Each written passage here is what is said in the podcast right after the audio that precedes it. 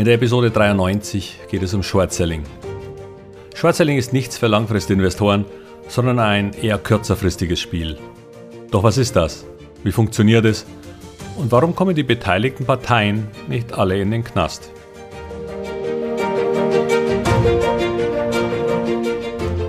Herzlich willkommen, moin und Servus beim Podcast Aktien verstehen und erfolgreich nutzen. Mein Name ist Wilhelm Scholze. In diesem Podcast erfahren Sie, wie Sie das Instrument Aktie für Ihre Geldanlagen richtig einsetzen und dabei den Großteil der Profis hinter sich lassen können. Wie Sie teure Fehler vermeiden und am Wachstum der innovativsten Firmen der Welt partizipieren. Tipps gibt's viele. Hier geht's ums Know-how. Short Selling. Heute komme ich auf einen Begriff, den man ab und zu hört mit dem viele aber nichts anfangen können. Short Selling. Was ist das? Nun, um es kompliziert zu machen, es ist das Umgekehrte eines Kaufs. Im richtigen Leben haben Sie entweder einen Gegenstand oder eben nicht. Im Recht heißt das dann, dass Sie ihn besitzen oder eben nicht. Besitzen heißt aber, insofern ich mich noch richtig an meine Vorlesungen in Recht erinnere, dass das überhaupt nichts damit zu tun hat, ob er Ihnen auch gehört. Wenn Sie mir also Ihr Mobiltelefon leihen, dann gehört es mir natürlich deshalb nicht, aber ich kann damit weggehen, weil ich es besitze. In diesem Augenblick. Wenn ich nun Ihr Eigentum, also Ihr Handy nun nehme und an den nächstbesten auf der Straße weiterverkaufe, dann grenzt das an Betrug. Dann müssen Sie mich verklagen und Sie müssen Recht bekommen. Denn es war ja in meinem Besitz. Erst dann muss ich Ihnen das Handy zurückgeben. Wenn es aber weg ist, weil ich es ja verkauft habe, dann muss ich Ihnen ein gleichwertiges wieder beschaffen. Was schwierig ist, wenn da alle Fotos nur lokal drauf gespeichert wären. Und die Adressen und die Chatverläufe. Naja, und ich bekäme obendrauf wahrscheinlich noch eine Strafe aufgebrummt. Bei Aktien ist das anders. Hier gibt es Banken oder große institutionelle Anleger wie Fonds, denen große Stückzahlen einer Vielzahl unterschiedlicher Aktien gehören. Sie haben also beispielsweise eine Million Aktien von BASF unter vielen anderen Aktien. Und die haben sie dauerhaft. Also zwar vielleicht nicht für immer, aber wenn ein Fonds den deutschen Aktienmarkt abbilden soll oder auch ein ETF, dann muss er eben auch eine gewisse Anzahl von BASF-Aktien darin haben. Wenn sich nun das Vermögen des Fonds unabhängig einmal von den Kursbewegungen, sondern nur durch neue Zuflüsse oder Abflüsse von Geld wenig verändert, dann ändert sich auch wenig am Bestand seiner BASF-Aktien. Nur, wenn die da nur rumliegen, dann ist das schön, denn die Summe all dieser Aktien macht ja auch den Wert des Fonds oder ETFs aus. Nun gibt es allerdings sogenannte Hedgefonds, die anderen Regularien unterliegen und etwas tun dürfen, das ein normaler Fonds nicht darf. Sie dürfen leer verkaufen, auf Englisch Short Selling betreiben. Sie dürfen an andere etwas verkaufen, das ihnen gar nicht gehört, weshalb sie eben leer verkaufen, weil ihr eigenes Depot leer ist. Und doch verkaufen sie Aktien an jemand anderen. Nur will der ja die Aktien haben, denn er bezahlt mir, also dem Hedgefonds, ja auch Geld dafür. Ich bekomme also Geld für den Verkauf von etwas, das mir gar nicht gehört. Das Problem, um dieses Geschäft zu machen, muss ich die Aktien erstmal besitzen. Dennoch ist mein Körbchen ja leer. Und nun kommt der Fonds ins Spiel. Der leiht mir seine BASF. Oder eben so viele davon, wie ich brauche. Also beispielsweise 200.000 Aktien im Gegenwert von circa im Moment 8,4 Millionen Euro. Das macht er natürlich nur mit Vertrag und nur mit jemandem, dem er traut. Das heißt, er leiht mir die Stücke. Naja, mir wahrscheinlich nicht, aber einem Hedgefonds. Was wiederum bedeutet, dass er sie auch irgendwann zurück will. Nur da BASF-Aktien derselben Wertpapier-Kennnummer quasi ein identisches Gut sind, ist es ihm völlig egal, ob er dieselben oder eben nur die gleichen zurückbekommt.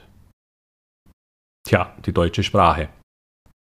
Doch dafür will er auch etwas von mir, dem Hedgefonds. Er will Geld in Form einer Leihgebühr.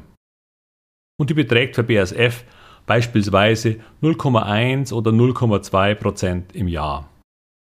Für 200.000 BASF-Aktien wären das also bei einem Kurs von 42 Euro pro, pro Aktie, also ein Gegenwert von etwa 8,4 Millionen insgesamt und damit dann etwa eine Leihgebühr von 8.400 bis 16.800 Euro. Aufs Jahr hochgerechnet. Leih sie mir also kürzer, zahle ich logischerweise auch weniger. Und dieses Geld vereinnahmt der Fonds bzw. ETF und kann so risikolos seine Performance noch einen Tick verbessern. Das genügt natürlich bei weitem nicht, um die üblichen Vorgebühren auszugleichen, aber Kleinvieh macht auch Mist. Na jedenfalls besitzt der Hedgefonds durch die Leihe dann diese Aktien und er kann sie verkaufen. Wohlgemerkt, gehört haben sie ihm nicht. Aber durch den Leihvertrag ist das eben kein Betrugsfall. Irgendwann muss er auch diese Art von Aktien von BASF, derselben Wertpapierkennnummer, wieder an den Eigentümer zurückgeben. Doch da er die Aktien ja verkauft hat, kann er im Moment gar nichts zurückgeben. Und deshalb muss er diese Aktien am Markt wieder kaufen. Man nennt das Eindecken im Aktienjargon. Durch den Kauf, vielleicht Wochen oder Monate nach dem Verkauf, besitzt der Hedgefonds wieder Aktien, die er dann an den ETF oder Fonds zurücktransferieren kann. Und wie bei einer normalen Transaktion mit Aktien gibt es zwischen Kauf und Verkauf einen Gewinn oder Verlust. Am besten kauft man natürlich billiger ein, als man verkauft. Dann bleibt ein Gewinn. Und das gilt auch für unser Beispiel mit dem Hedgefonds. Gleiche Regel. Billig kaufen, teurer verkaufen. Nur die Reihenfolge der Transaktion ist verkehrt herum. Doch wenn dieser zu einem Preis von beispielsweise 42 Euro verkauft und dann sechs Wochen später die Aktien wieder bei 45 Euro zurückkauft, hat auch dieser Hedgefonds mit Zitronen gehandelt, beziehungsweise mit BASF-Aktien, die ihm dann genauso vorkommen. Warum das Ganze aber überhaupt? Nun, Sie als Aktionär kennen üblicherweise nur die Möglichkeit, Aktien zu kaufen und entweder lange zu behalten oder sie später wieder zu verkaufen. Bevorzugt mit Gewinn. Ein Hedgefonds denkt bzw. spekuliert darauf, dass die Aktien, die er shortet, also leer verkauft, zum aktuellen Zeitpunkt zu teuer sind. Wenn Sie das als Privater tun, dann kaufen Sie eben nicht. Oder, wenn Sie sie selbst schon besitzen, verkaufen Sie ebenfalls. Denn warum sollten Sie in einer Aktie, die Sie für zu teuer halten, drinbleiben? Der Hedgefonds macht eine eigene Wette daraus und hofft, dass die Aktie demnächst fällt. Sei es, dass auch andere das zu teuer sein erkennen, sei es, dass der Markt insgesamt fällt oder eben schlechte Nachrichten von BASF kommen, weil zum Beispiel der Gaspreis explodiert und für BASF die Kosten für Energie immer höher werden. Und wenn dann eine Gewinnwarnung von BASF kommt, die Aktie darauf fällt und der Leerverkäufer, der Shortseller, auf niedrigere Niveaus die BASF-Aktien zurückkauft, dann hat er alles richtig gemacht und verdient die Differenz. Abzüglich der üblicherweise sehr geringen Leihgebühr, die er an den Fonds gezahlt hat. Wie der Fonds auf die Idee kommt, dass BASF fallen könnte, ist ein Thema für ein anderes Mal. Aber im Grunde geht es um all die Gründe für Aktienbewertungen überhaupt. Und er kann damit auch ausgesprochen schief liegen. Denn Hedgefonds sind, obwohl sie die Königsdisziplin im Aktienhandel sein sollen, keineswegs so profitabel, wie man meinen könnte. Vor allem ziemlich stetig steigende Aktienkurse wie in den Jahren zwischen 2012 und 2020 machten solchen Fonds das Leben ziemlich schwer. Und es gab auch nicht wenige, die mit Shorts auf Tesla große Vermögen vernichtet haben. Zudem gibt es noch einige andere Probleme zum Beispiel durch erzwungene Short-Squeezes wie durch die Meme-Aktien ausgelöst. GameStop und andere waren da Beispiele. Dann gibt es ganz andere Risikoprofile, die diese Art von Wetten beinhalten und einiges mehr.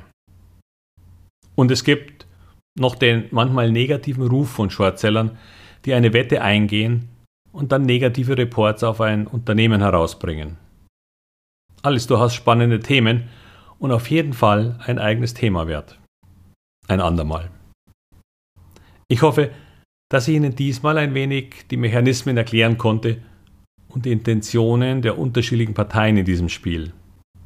Am Ende geht es immer um Geld. Wir werden auf einige weitere Feinheiten nochmal zurückkommen.